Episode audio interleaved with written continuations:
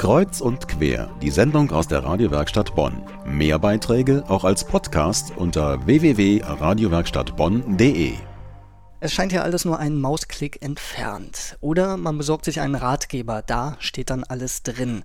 Komisch nur, Tipps zum Thema Wandern im Siebengebirge oder wie isoliere ich den Dachstuhl lassen die Leute souveräne zum Wanderschuh oder zu Hammer und Säge greifen. Aber beim Thema Kinder und Erziehung, da werden viele Eltern trotz der Ratgeber noch unsicherer. Marley Schmidt aus Eitorf hat vier Kinder großgezogen, darunter eine autistische Tochter. Weil sie selbst betroffen ist, hat sie das Evo-Training für autistische und andere behinderte Kinder und ihren Eltern entwickelt. Und meist sind es die einfachen Ideen, so Marlies Schmidt, die Kindern helfen, Behinderten und Nichtbehinderten. Das ist eine Selbstverständlichkeit. Kinder brauchen ihre Eltern um sich herum, so oft es eben geht und so intensiv es eben geht. Und dafür brauchen Eltern Ruhe, um sich einzulassen, sich zu öffnen und um in Ruhe zu beobachten. Was macht mein Kind? Warum tut es das auf diese Weise? Was sieht, hört, fühlt es gerade? Dieses Dasitzen und Innehalten, das bedeutet auch, Haushalt und andere Arbeit bleibt liegen. Sich immer wieder so zu entscheiden, tut den Eltern gut und auch dem Kind. Marlies Schmitz.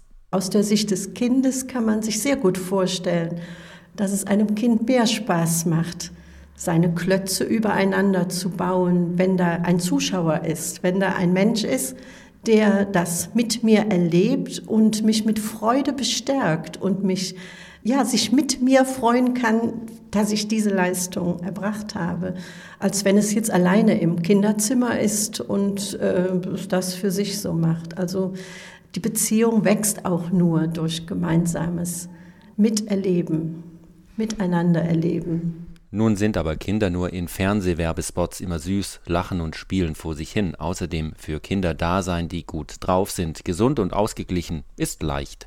Aber was tun, wenn man seinem Kind nichts recht machen kann? Es schreit, alles durch die Gegend pfeffert und um sich schlägt.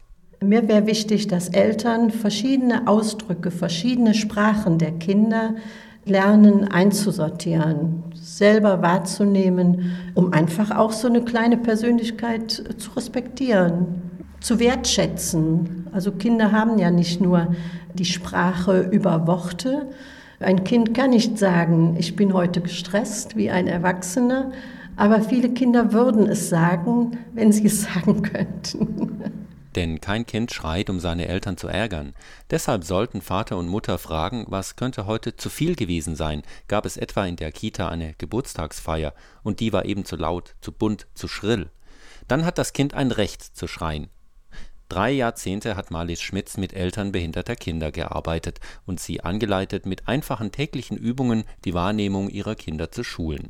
Sie sagt, Wiederholungen tun uns gut, aber sie müssen für alle Kinder lebendig gestaltet sein, zum Beispiel beim Zubettgehen. Wo vielleicht die Buchauswahl eine Rolle spielt, wo ein Kind mit überlegen kann, wer liest mir heute Abend was vor. Diese Abläufe geben Kindern einfach Ruhe, weil sie sich wiederholen, weil sie sie kennen, weil sie sie mitgestalten und weil sie auch sagen können, wann dieses Ritual auch wieder verändert wird. Es sind oft einfache Empfehlungen, die Marlies Schmitz gibt, aber immer sagt sie, es sind eben die Eltern, die am nächsten dran sind und auf sie kommt es an.